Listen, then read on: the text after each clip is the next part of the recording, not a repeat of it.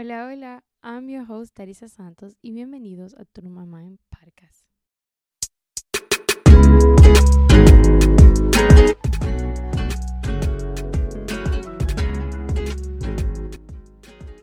En el episodio de hoy estaremos hablando sobre las señales de altos que tendemos a ignorar.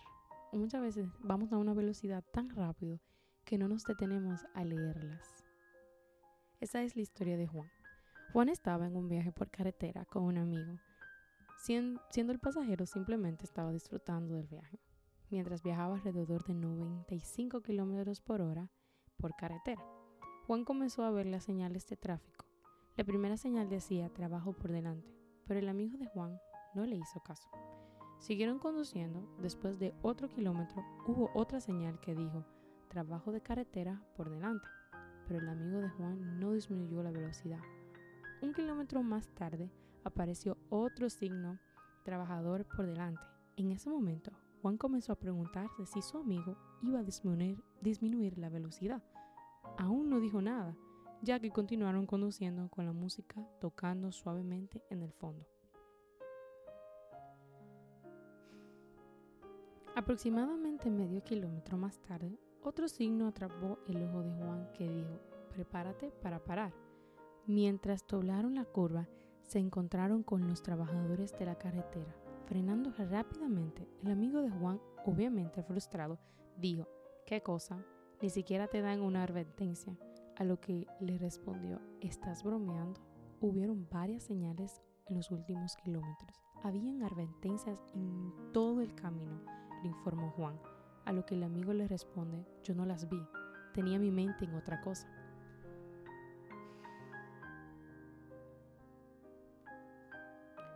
¿Cuántos de nosotros tenemos nuestras mentes en otra cosa? Vamos a millón caminando en esta jornada y no nos damos cuenta de las señales que el Señor nos está poniendo de alto.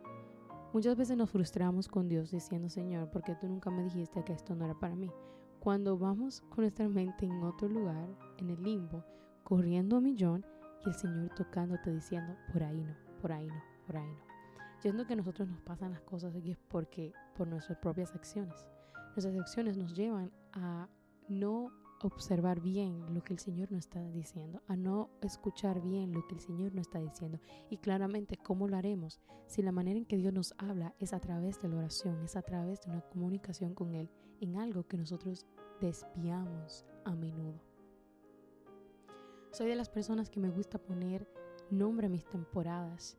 Y en esta temporada yo le he llamado to be present, estar presente. Algo que siento que ha disminuido en mi vida. No he estado presente, he tenido mi mente en otras cosas, en todas las cosas que quiero hacer en el futuro y he estado tan cargada que a veces me, me dan por disminuir las cosas que hoy tengo. Y me, vengo de un campamento donde el Señor no tuvo que hablar tumbando gente, sino hablar pacíficamente en, la atmósfera y entender que el Señor solo quiere que estemos presentes, que estemos ahí, que valoremos lo poquito que tenemos hoy en día, corramos con ello, pero también deteniéndonos a escuchar la voz de Dios. Estamos pidiendo por instrucciones, estamos pidiendo para que el Señor nos guíe a la siguiente temporada, pero ¿cómo lo haremos si no estamos prestando atención a lo que Dios nos está hablando?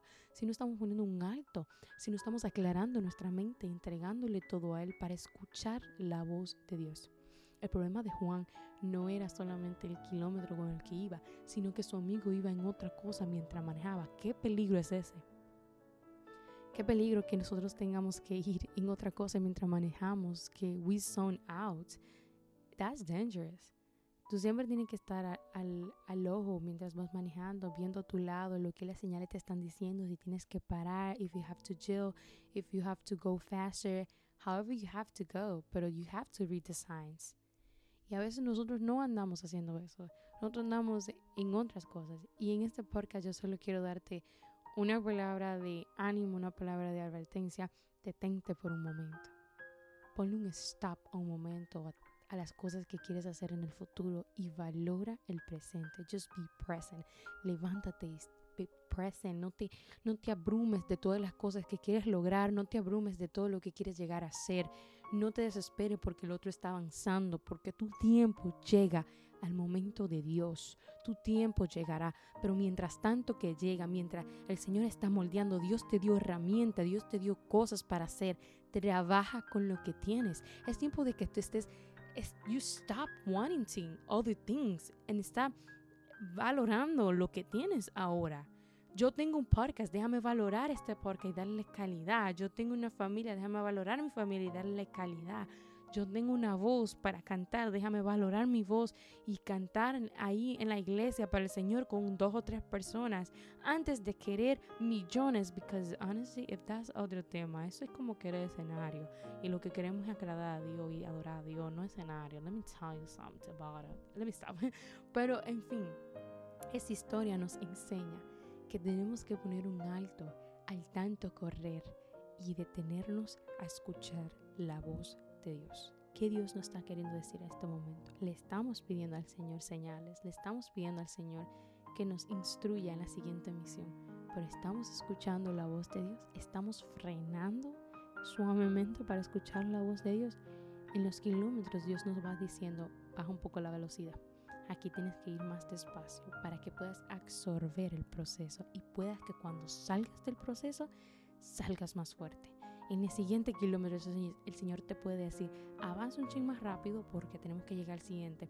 Pero en este kilómetro Dios te puede decir ahora, vete un poco más lento como una tortuga porque necesito que escuches detenidamente y absorbe esta palabra que te quiero dar. La analices y la guardes en tu corazón. El Señor nos está instruyendo, pero nosotros no estamos escuchando. Ten cuidado cómo vas caminando, porque si caminas sin escuchar la voz de Dios, puedes caer. Y así como el amigo de Juan, no te, tal vez no te da tiempo de frenar y puede que pase algo mayor.